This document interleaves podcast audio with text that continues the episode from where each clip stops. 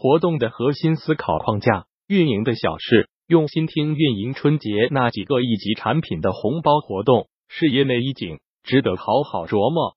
一如何评估活动的效果？评价一个活动好不好，核心看是否达到预期的目标，对产品的关键指标是否有提升，刷屏与否，业内口碑好坏等等，都不是最终评判标准，只是现象。以春节红包活动为例。百度 APP、今日头条、抖音这样的产品活动的目标肯定是 DAU，这是最终评判标准。除此之外，会有辅助指标，也是对产品有间接或局部提升作用的。比如导入通讯录或拉好友，建立社交关系沉淀。头条系产品给多少强导流，复制自己生态里的新产品，提现时引导绑卡和实名认证。百度凭借视频和小说内容去推自己的小程序等。二活动的执行过程要看什么指标？DAU 是核心，是一级指标。但执行活动的时候不能只看这个，因为 DAU 是综合指标，包含多个子指标，也会被其他因素影响。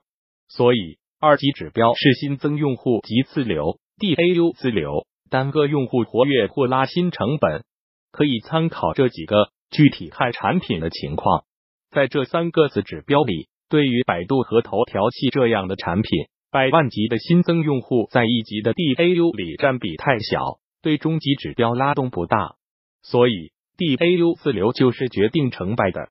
成本只是 B 需要看的限定性指标，一般每个公司会有自己的标准，拉新多少钱，促活多少钱，这个标准通常与渠道的标准一致。回头再看 DAU 次流这个目标，在执行的时候是不合理的。比如昨天 DAU 是三，张三、李四、王五这三个人来了，如果看 DAU 次流，就是想办法今天也让张三、李四、王五再光顾。但昨天之前还有 Dom、Jack 呢，这俩人要不要管？如果只看 DAU 次流，执行的时候就不会关注。所以在活动执行时，DAU 自流这个指标还要继续拆解，转化为单位时间内用户的活跃天数，也就是提升用户的访问频率。用户访问更频繁，DAU 就会提升。举例，一百人在十天里最高活跃天数是一百人乘以十天等于一千天，但这一百人并不是每天都活跃的，所以实际情况。很可能是一百人在十天里活跃六百天，通过做活动把这六百天提升到八百天甚至一千天，就提升了单位时间的用户活跃天数，间接的提升 DAU 自流。实际上，我们经常说的粗活就是这个概念。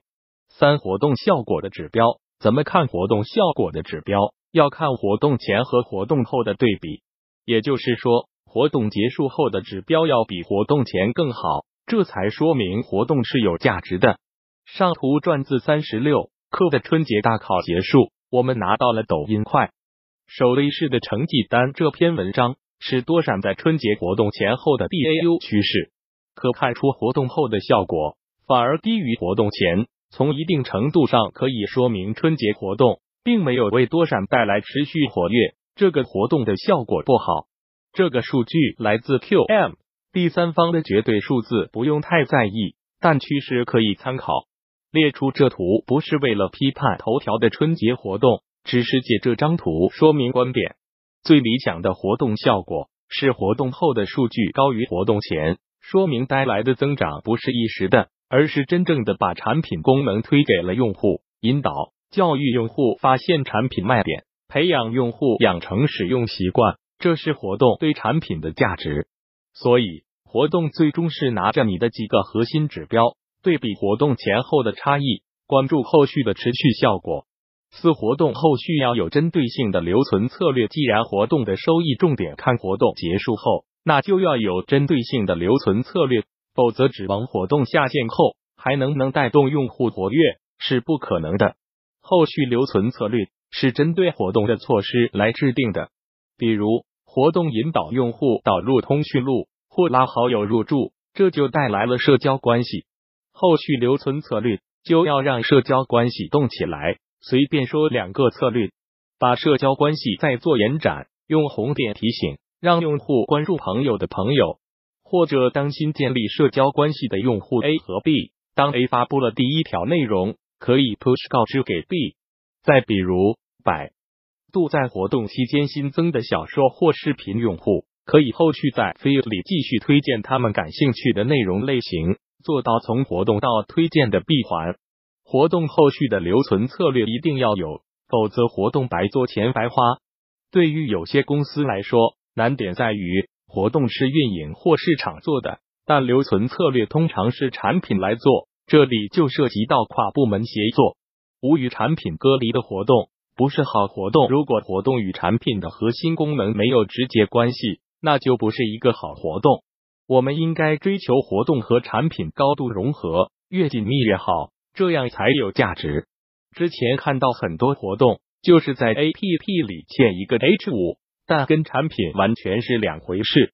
产品是推内容的，H 五活动只是抽奖发红包。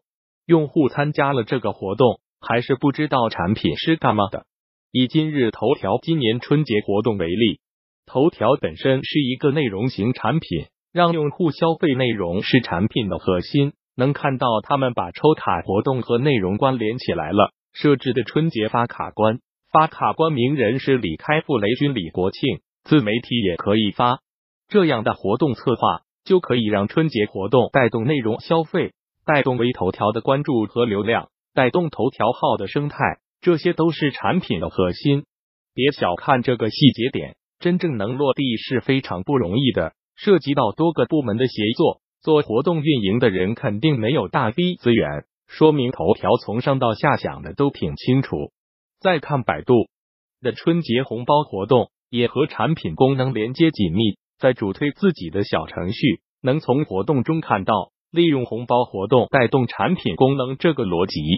但百度这个活动整个脉络比较乱，主线和支线繁杂不清晰，一看就是各种需求从四面八方堆过来的。毕竟花了这么多钱上春晚，对公司来说是头等大事，参与的老板和需求就很多。这时候估计策划活动的人也根本做不了主，只能被动接需求了。头条系和支付宝的活动就清晰很多，能感觉到活动策划的时候是从一个中心向外扩散的，扩散到各个功能模块，比如支付宝的花呗、蚂蚁森林、余额宝、到店付等。都能收到吉普活动的收益，也不影响用户理解和操作，整体比较清晰。六不是每个产品都适合做活动，很多时候我们做活动都是为了做而做，看到别人做自己也要做，要不然养着这些运营干嘛用呢？在做活动之前，想清楚这四个问题：活动目的是什么？产品有什么收益？用哪个具体指标去评估？如何评估？活动成本的计算如何保证性价比？活动后续的承接策略是什么？这四个问题除了成本，其他本文都提到了，也算是给了答案。活动其实是相对外延的事，根本还是产品。如果你产品做到八十分了，用活动带一下是可以的。如果产品本身都没有亮点，没有抓手，指望活动这个外延的措施去解决产品内在的问题是不可能的。想清楚再做，毕竟做一个活动会耗费时间成本、研发成本、推广费用。拿这些资源干点更有用的事吧。更多精彩内容，敬请关注公众号运营的小事，互联网运营外包服务，www union 166 top。